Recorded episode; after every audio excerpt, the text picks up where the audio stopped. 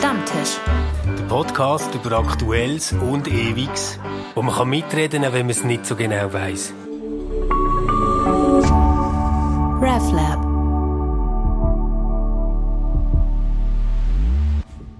Hallo beim Stammtisch. Wir sprechen heute über ein Zürcher Heiligtum, das Kunsthaus, und speziell über die Sammlung Bürle, worüber es einen ja nicht abreißen wollenden Streit gibt. Wir sind zu dritt. Ich bin Johanna Di Blasi aus dem RefLab und neben mir sitzt Fabienne. Hallo Johanna, hallo Luca. Und Luca. Ciao zusammen. Ja, Fabienne, du hast gesagt, du warst vor einiger Zeit im Kunsthaus und hast dir die Ausstellung angeschaut. Wie, wie hast du es empfunden? Mm, es gibt verschiedene Ebenen. Einmal auf der ästhetischen Ebene habe ich gefunden, ist viel zu viel Kunst auf engem Raum. So ist es mir gegangen, dass ich das Gefühl hatte, die wunderbaren Bilder, die dort hängen, die kommen gar nicht zum Tragen, weil zum Beispiel das Mohnblumenbild von Monet noch mit zwei oder drei anderen Bildern an einer Wand hängt. Und das andere, was mir aufgefallen ist, es hat ja noch so einen Eingangsraum vor der Ausstellung, wo die Geschichte von diesen Bildern oder die Geschichte vom Bürle geschildert wird und auch die verschiedenen Begriffe, was jetzt als Nazi-Raubkunst zählt und was nicht, beschrieben werden. Und ich würde sagen, ich bin relativ streng und habe dort den Eindruck gehabt, sie versuchen sich über Wortklaubereien zu retten und zu sagen, das, was wir machen, ist in Ordnung. Und ich habe das als ähm, technische Wortklauberei empfunden und nicht als ein Kunsthaus, wo Verantwortung für das Erbe oder für die Leihgabe übernimmt, wo sie bekommen haben. Und weil die Rolle nicht genug rausstreicht, wie bedeutend der Bürle oder der Emil, doch Emil Bürle, Genau, Emil ähm, Bürle. Fürs Kunsthaus war, auch finanziell, als Mäzen vom Kunsthaus, als Mitbegründer, Mitfinanzierer ein Stück weit. Ja, äh, insgesamt sind es 170 Bilder auf circa zwölf, zwölf Räume aufgeteilt. Und dieser Dokumentationsraum, hast du das Gefühl gehabt, der ist am Ende? Weil ich hatte am Ende oder am Anfang, ich hatte eher das Gefühl, er ist am Ende des Parcours. Ich habe das Gefühl, er ist gerade, also man kommt ja rein und sieht als erstes das Bild vom Cézanne, der Knabe mit der roten Weste, das, genau. wo ja auch geklaut genau. worden ist. Und dann geht man so links hinter und ich habe das Gefühl, das ist so ein, ein Abstellraum, ja. wo man nicht natürlicherweise durchkommt. Genau, das ist eher so ein separater Raum. Es wäre noch mal was anderes, wenn das der erste Raum wäre. Und wie ist es dir gegangen? Hattest du dann das Gefühl, umfassend aufgeklärt worden zu sein und jetzt zu wissen, wie sieht es aus mit diesen Herkunftsgeschichten der Bilder? Wie viele sind unbedenklich und wie viele sind, wo, wo sind überall Fragezeichen? Null. Also das hat mich auch so hässlich gemacht. Ich bin wirklich, ich bin mit meiner Familie dort und mein Bruder und ich, wir sind so hässlich gewesen, weil ich gefunden habe, man weiß dann sehr viel über das Leben vom Waffenhändler Bürle oder von seiner Firma und wie er im Zweiten Weltkrieg agiert hat oder was er im Ersten Weltkrieg gemacht hat. Aber man weiß nicht, wie ist er überhaupt zu diesen Bildern gekommen, wer sind die jüdischen Familien, wo die Bilder vorher gehört haben, ähm, was ist aus denen geworden. Und da geht es nicht mal nur darum, den Holocaust ähm, als Tragik darzustellen, sondern irgendwie die Geschichte von diesen Bildern nachvollziehbar zu machen und welche überhaupt davon betroffen sind. Ich habe keine Ahnung nachher in dieser Ausstellung und ich muss ehrlicherweise sagen, ich habe QR-Codes nicht angeschaut, aber das ist nicht erwähnt worden und das, also aus judaistischer Sicht finde ich das einfach ein No-Go. Also als ich da war, ich war die Einzige, diese, die diese Codes einliest. Ich war zum Beispiel vor einer Sisley-Landschaft, äh, da haben sich Leute unterhalten darüber, dass sie die Farbgebung bei Sisley wärmer empfinden als bei, äh, bei äh, Monet, dass sie das lieber haben. Also sie sind ganz auf so Kunst, Kunst und ästhetische Themen ähm, da eingestiegen und ich finde, die Ausstellung leitet einen auch dazu, das zu machen. Aber die haben natürlich nicht den, den QR-Code eingelesen und nicht gesehen, dass das im NS-Raubgut war und auch in der Sammlung von Hermann Göring war. Also in dem Fall ist es aber so, dass Bürle noch nach, nach dem Krieg gab es ein Gerichtsurteil und nachdem hat er das dann tatsächlich jüdischen Vor, einem jüdischen Vorbesitzer zurückgegeben und wieder, wieder angekauft. Also das ist insofern hat das, ist das jetzt nicht gerade kein Beispiel, was problematisch ist in der Sammlung, aber eben diese Codes sind eine Hürde, die so der, sagen wir mal, durchschnittliche äh, Besucher eines Museums vielleicht gar nicht nimmt. Und Luca, du hast es auch angeschaut. Ist es dir ähnlich gegangen wie Fabienne? Also ich muss ehrlich sagen, als, als Kunstleihe bin ich immer wieder äh, reingegangen im Kunsthaus. Also vor allem im alten Teil. Und der Erweiterungsbau habe ich, ja, bin ich echt gewundert bin ich mit, äh, mit äh, unserer Tochter vorbeischauen. Und ich habe es ähnlich empfunden, mit der, ähm, dass es überladen ist für mich. Dass ich fast nicht Raum hatte, um das Ganze zu verarbeiten. Und ich, ich, habe, ich habe zwar gewisse Informationen gehabt bezüglich äh, der, die Provenienzforschung und jetzt aufgrund von der Ausstellung vor Ort hätte, hätte ich mir jetzt nicht, ähm, nicht unbedingt mehr Wissen können aneignen Aber aufgrund von den Artikeln, die in den Zeitungen sind, in den letzten Wochen, ähm, es hat mich einfach Wunder genommen und dann habe ich einfach ein Buch gekauft. Also vom, äh, zwar einen, der nur eine Perspektive äh, tut, beleuchtet, äh, von Erich Keller, wo das kontaminierte Museum heißt. Und er konnte forschen ein paar Jahre und dort sind gewisse Resultate aus der, aus, äh, aus dieser Studie. Und das, das hat mich auch schon interessiert. Und lustigerweise hat es bei mir nachträglich, der Erweiterungsbau, hat einfach wie neu geframed. Plötzlich hatte ich nicht mehr so Lust, gehabt, neu äh, reinzugehen. Es ist ein sehr schickes Gebäude. Star-Architekt David Chipperfield, Jura Kalkstein, sehr, sehr elegant und eigentlich einladend. Aber ja, da, ist, da wird jetzt deutlich, dass da doch einige Gewichte drauf liegen. Und es ist ja so, dass diese Sammlung Bürle vorher im Seefeldquartier war, mhm. in so einer Villa. Vor der stand ich auch einmal. Und zwar Anfang 2008, nämlich ganz kurz nach dem bewaffneten Raubüberfall. Da sind bewaffnete und mas maskierte äh, Täter eingedrungen und haben, haben vier äh, Werke äh, geraubt und im, im dreistelligen Millionenbereich einen Schaden angerichtet. Und ich war damals als äh, Kulturjournalistin, ich musste hier, ich musste extra deshalb in die Schweiz fliegen und habe versucht, ein bisschen zu recherchieren, stand dann vor den aber natürlich verschlossenen und Museum. Und das ist natürlich, wenn es nicht so tragisch wäre, gewesen wäre, könnte man fast sagen, eine Ironie, dass man also mit so brutaler Waffengewalt da eingebrochen ist in die Sammlung, der einstmals einer der größten, größten Waffenhändler eben ähm, Europas war, zugleich einer der größten Sammler, Kunstsammler jener Zeit. Und wir haben es ja damit zu tun, dass dieser Umzug der Sammlung dann in die, ins Zentrum und in das wichtigste Kunsthaus äh, Zürichs das Ganze nochmal viel mehr ins Rampenlicht gebracht mhm. hat.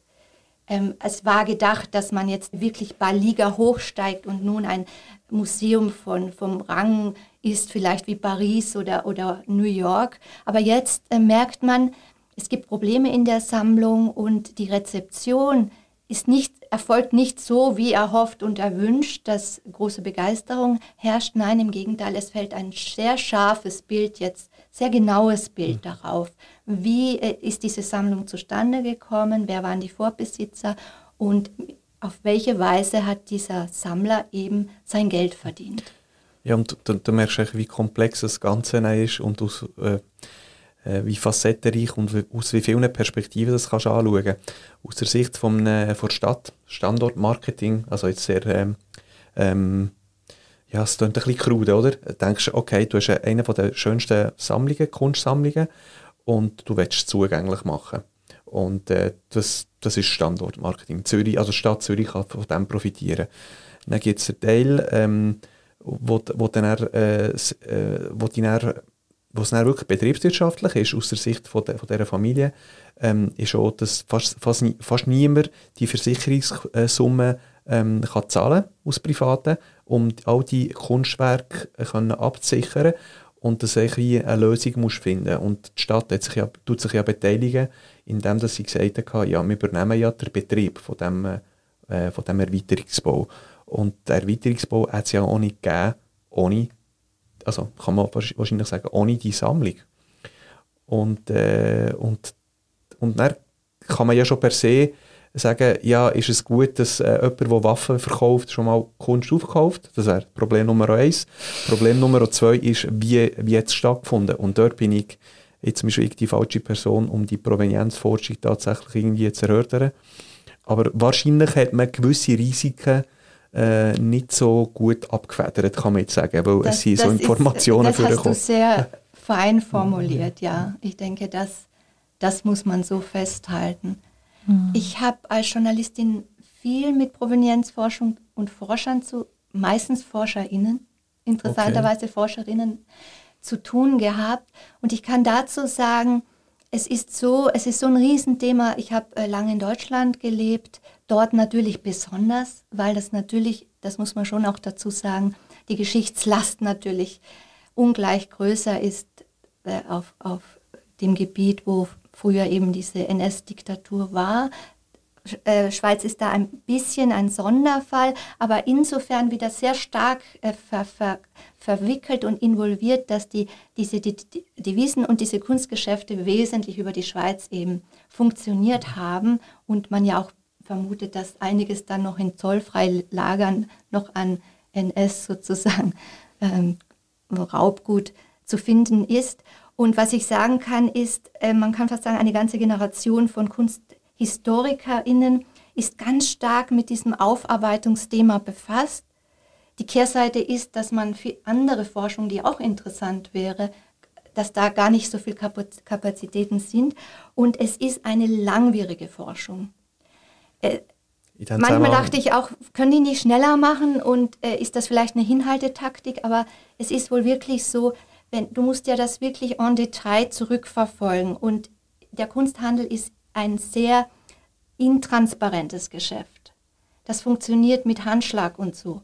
Und dann muss man ja dazu bedenken, es war Kriegszeit, es sind, es sind sowieso äh, Archive auch mal vernichtet worden, wenn man dachte, das, das äh, schädigt uns vielleicht, was da drin steht. Aber auch durch den Krieg ist viel verloren worden. Es ist, ein, es ist eine kleinteilige Arbeit und, und das ist deshalb von daher, wenn jetzt eines, eine Stiftung mit so viel Werken wie diese Bürle Stiftung sagt, wir haben das schon alles gut aufgearbeitet, dann klingt das nicht so, so, ja, so glaubwürdig. Also das, die sind am Anfang, würde ich sagen. Und in diesem Zusammenhang ähm, habe ich mich auch gefragt, also das Buch heißt ja das kontaminierte Museum. Es geht ja um, um toxische, äh, also ein Bild, das per se ähm, perfekt ist von einem Künstler oder von einer Künstlerin, äh, wird irgendwann toxisch. Ab dem Moment, wo, wo er ähm, zu, zum Beispiel zu ganz tiefen Preisen aufgekauft wird und wo man Druck ausübt während dem Zweiten Weltkrieg und, äh, oder sogar gar nichts zahlt und äh, diesen Familien wie, wie enteignet. Und, und dann, dann habe ich mich gefragt, wie lange braucht es, bis es, äh, also wie bei Tschernobyl, oder irgendwann kann man dann wieder leben dort vor Ort, oder? Und ob jetzt Kunst eine andere äh, ein Zeitempfinden hat, ab, dem, ab welchem Moment ist es in Ordnung? Äh, Gibt es Sub- also einen Moment, der genug objektiv ist, um zu sagen, jetzt kann man es dann anschauen, ohne dass man muss, ähm, ähm, äh, ohne dass es toxisch ist für, für den Betrachter? Das ist ein interessanter Punkt. Ich würde ihn vielleicht noch ein bisschen ähm, ergänzen und fragen, wollen wir überhaupt, dass Kunst so ein Medium ist, wo etwas Toxisches dann nicht mehr toxisch ist? Weil das ist ja eine Form dann von Reinwaschung, Artwashing. Wollen wir das? Ich wollte sagen, ich glaube, ich hätte gar nicht unbedingt die Perspektive, dass man das irgendwann wieder objektiv oder nüchtern kann anschauen kann. Weil das ist ja das, wo die Stadt lang probiert hat zu vermarkten. Oder? Wir wollen jetzt ein schönes Kunsthaus, Repräsentation, toll, wir wollen mithalten. Und für mich hat es viel mehr damit zu tun, dass das parallel Platz hat. Also jemand hat den Vorschlag gemacht in dieser ganzen Diskussion, dass man doch eine Bürle-Kanone sollte in das Museum reinstellen Oder ich weiß nicht, ob man mit der Farbgebung, mit der visuellen Gestaltung vom Museum etwas machen kann. Und das einfach viel mehr miteinander integriert. Weil das Dilemma ist ja schon, dass man ein Bild von Monet, das er gemalt hat, überhaupt nichts dafür kann, dass das jetzt durch die Hand von einem Waffenhändler gegangen ist. Aber die Frage ist für mich mehr, wie kann man die Vielschichtigkeit hervorheben und und die Komplexität auch irgendwo durch. Weil mich, also mich persönlich fasziniert das unglaublich und ich, ich bin eher dort kritisch, wo man dann so versucht, eine spiegelglatte Oberfläche zu kreieren und zu sagen, da ist alles in Ordnung, wie das ist. Fabian, dann würde ich dich direkt auch fragen wollen, wie geht es dir, wenn du da raufgehst, zweiter Stock, äh, Lifttür geht auf und da steht dann so groß Sammlung Bürle. Ich habe eben eine emotionale Erinnerung an die Sammlung. Das ist einer der ersten Ausflüge, die ich mit meinem Vater gemacht habe, im Januar 2007 in die Sammlung, in die Villa in Zolliken. und auf der einen Seite ist es wieder so ein Erinnern von, ah, die schöne Erinnerung an die Zeiten mit meinem Vater. Gleichzeitig ist es ein riesiger Unterschied, ob ich mit 13 oder mit 28 in dem Museum stehe. Und ich habe ganz stark den Eindruck, dass Kunsthaus etwas darstellen wo ich mich frage, ob es das kann sein. Also das, das, der, der, für mich schreit das ganze Kunsthaus nach wahnsinniger Selbstinszenierung. Wir wollen uns jetzt Größe verschaffen und ich, ja, ich, ich finde es noch schwierig zu beschreiben. Es, es ist so beides gewesen, irgendwie.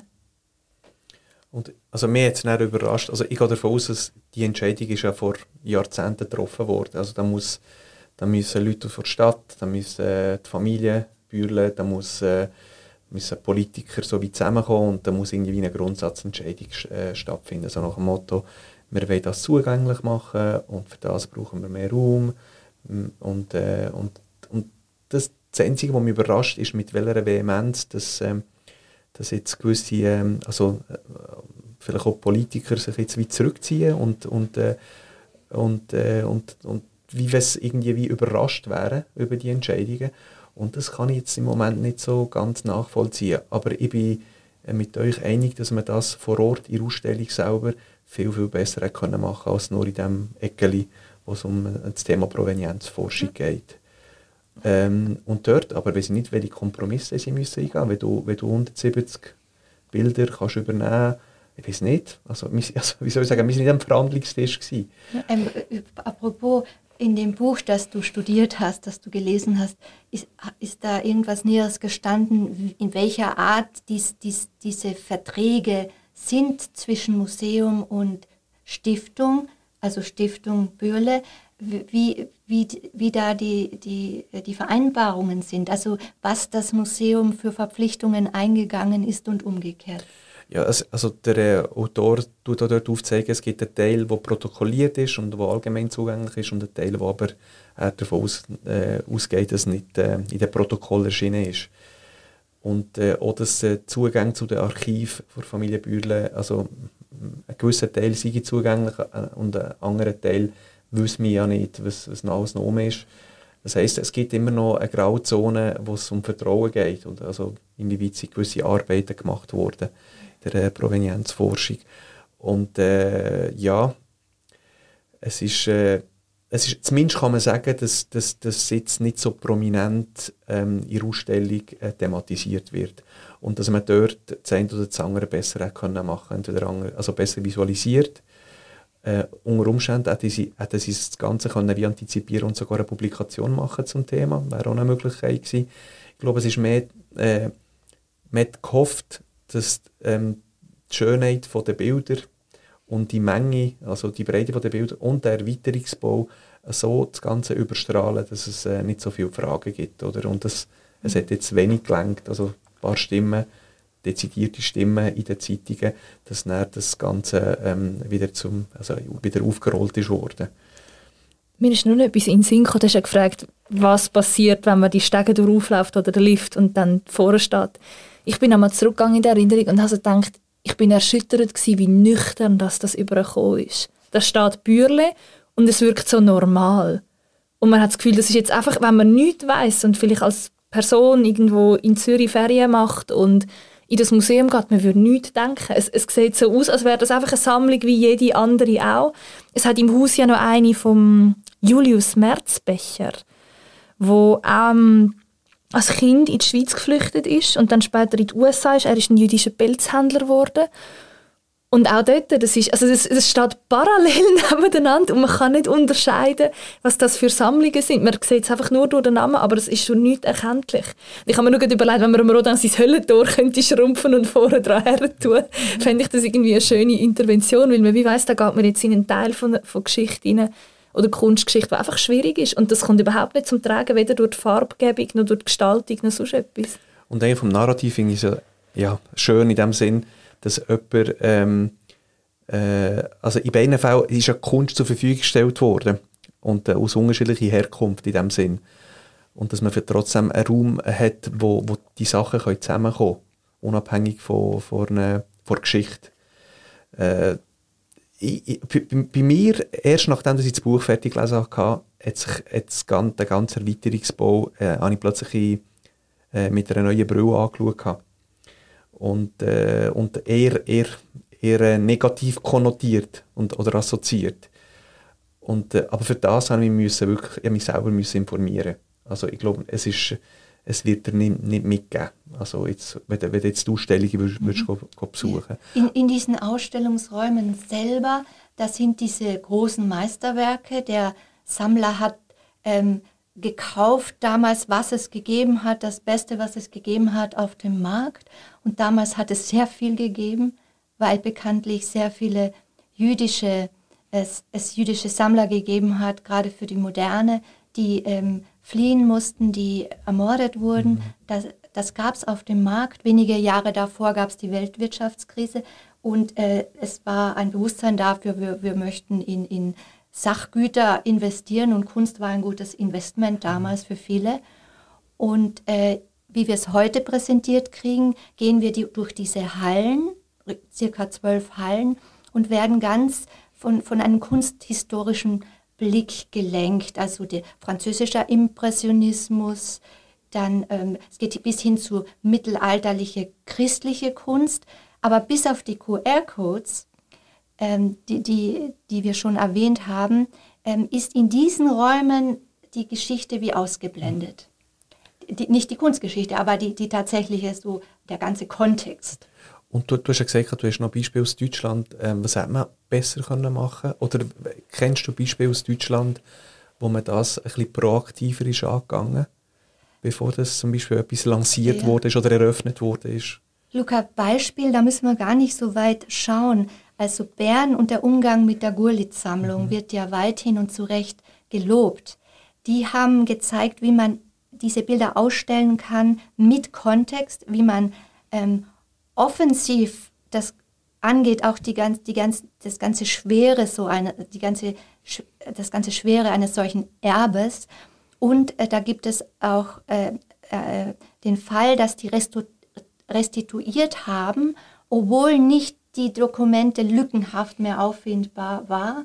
Und da muss man dazu sagen, da gibt es mittlerweile seit Ende der 90er Jahre, spätestens seit damals, Washingtoner Konferenz, so eine Gepflogenheit international, dass man nach gerechten und fairen Lösungen sucht. Also wenn man sehen kann, da gibt es den jüdischen Vorbesitzer und, und da gibt es diese, diese Unrechtsgeschichte, dass man dann eben eine faire und gerechte Lösung sucht. Und du sprichst Deutschland an, wo ich lange gelebt habe. Da habe ich den Eindruck, das hätte dort auch passieren können, aber vor 15 oder 20 Jahren. Seither ist genau bekannt, dass wenn man solche kontaminierten Sammlungen hat, dann äh, wie man damit umgehen sollte. Ähm, sehr sorgfältig. Man, man spricht dann nicht von Verjährung so schnell mal, sondern schaut da sehr genau hin. Ähm, und ja, und da scheint mir Zürich, das ist jetzt nur, nur eine Vermutung, hat sich da ein bisschen wie auf einer Insel gefühlt und hat da gerade eine steile Lehr Lernkurve zu machen. Das ist mein Eindruck. Also ich kann vielleicht als Schweizerin oder Zürcherin sehr selbstkritisch anmerken, dass in vielen Situationen Menschen immer noch das Gefühl haben, dass die Schweiz während dem Zweiten Weltkrieg ein neutraler Ort war und dass sie eben nicht an diesen nationalsozialistischen Gräueltaten beteiligt war. Und ich glaube, das ist schon auch ein Selbstbild, das man muss hinterfragen muss, dass man, wo ich ganz stark darauf pochen würde, zum zu sagen, die Schweiz ist beteiligt gewesen, wenn nicht mit Krieg oder mit Waffen dann durch Züge, die durchgefahren sind, durch Gold in verschiedensten Formen. Und ich glaube, das hat viel damit zu tun, dass man parat ist, sagen, den Narrativ zu hinterfragen, was genau passiert ist im Zweiten Weltkrieg. Wie wenn man das Gefühl hat, die Schweiz ist eine neutrale Insel, die fürs Gute gekämpft hat, dann wird man auch zwangsläufig Mühe haben damit, akzeptieren zu können, dass da ein Waffenhändler ist, der unrechte Sachen gemacht hat. Ja, also ich kann da dort äh, nichts weiteres ergänzen. Also, es ist sowieso äh, ähm, ähm, wie soll ich sagen, ein Ort, wo ähm, wo's, äh, wo, wo halt, äh, musst dich vorsichtig drauf bewegen, also Mhm. auch mit den Aussagen. Ähm, ich hätte jetzt aber, ähm, ich, ich, auch, äh, ich, ich, möchte auch die verstehen, die in so einer Situation sind, wo sie das Gefühl haben, ähm, man, man muss Kunst äh, in der, also so einen grossen Kunstschatz wie zugänglich machen. Also es gibt auch die, die aus Leidenschaft Künstler, also, also, also im Kunsthandel sind und, und, und, äh, und gerne Kunst haben. Ähm, aber zumindest aus der Sicht vom, äh, von wie Geschichte wiedergeben, sind, äh, sind Fälle gemacht worden, wo man, wo man aber theoretisch jetzt- berichtigen können. Also wenn man jetzt äh, die Konsequenz hat, ähm, gehe ich davon aus, dass vielleicht in einem Jahr die Ausstellung ähm, anders wird aussehen. Oder ich hoffe es zumindest, dass die anders wird aussehen. Ja, ich finde es einfach ironisch, dass man im gleichen Haus einen Stock weiter unten ohne Problem kann eine Installation von einem vietnamesisch-amerikanischen Künstler aufstellen. Es ist der Dan Vo. Ich weiß nicht mehr genau, wie es heißt, aber er tut kritisieren oder er hat es sind wie vier Einzelteile in Originalgröße von der Freiheitsstatue. Also es ist eigentlich eine zerbrochene Freiheitsstatue, die dort liegt. Hintergrund ist eine Blümli-Tapete aus Vietnam, wo ein französischer Biologe ähm, sich selber in die vietnamesische Blumenwelt eingeschrieben hat. Und das ist eine ganz starke und eindeutige und auch nachvollziehbare Kritik am Kolonialismus. Und dort würde ich im Kunsthaus Zürich wünschen, dass es den Mut findet, auch so selbstkritisch zu der eigenen Geschichte zu stehen und eben nicht nur Kritik an anderen auszustellen oder Kritik dort zugänglich zu machen, wo es einem selber nicht betrifft, sondern eben gerade, weil es die eigene Geschichte ist, zu sagen, und da müssen wir heranschauen und da müssen wir Sachen aufschaffen. Wir münden schön langsam schon in die Schlussrunde ein. Und da würde ich euch gern jetzt fragen, der wohl undankbarste Job im momentan in Zürich ist, äh, Direktor des Kunsthauses zu sein. Wenn ihr äh, die Direktion übernehmen könntet, was würdet ihr als erstes machen, Fabienne? Ha, ich glaube, ich will mich bei der jüdischen Organisation Omanut melden. Die sind ja für Kultur- und Kunstsachen im Raum Zürich zuständig. Und ich würde die auf die Sammlung Bürle loslassen. Oder ich würde jüdische KünstlerInnen fragen, ob sie in Dialog mit diesen Bildern würden treten und dort wie etwas Neues würden schaffen. Also es hat es im Libanon in einer ähnlichen Form gegeben nach dem Bürgerkrieg. Und das fände ich spannend. Eine Ja. Intervention, auf alle Fälle. Sehr schön. Ich würde die Ausstellung also sicher visuell anders machen und äh, möglichst äh, mehr Informationen zu den Bildern.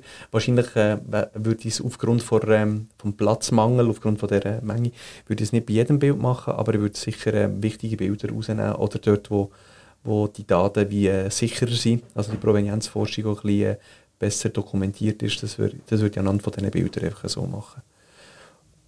Und äh, ja, ich glaube, das ist das Wichtigste. Und du? Ich würde auch versuchen, unabhängige Provenienzforschung voranzubringen und deutlich zu machen, auch in den Räumen, äh, welche Bilder eben welche Belastungen mit sich tragen. Ja, dann äh, sind wir am Ende angelangt. Vielen Dank an euch Merci dir. Danke vielmals. und wir hören uns. einer Woche wieder. Ciao zusammen, macht's Ciao gut. zusammen. Tschüss.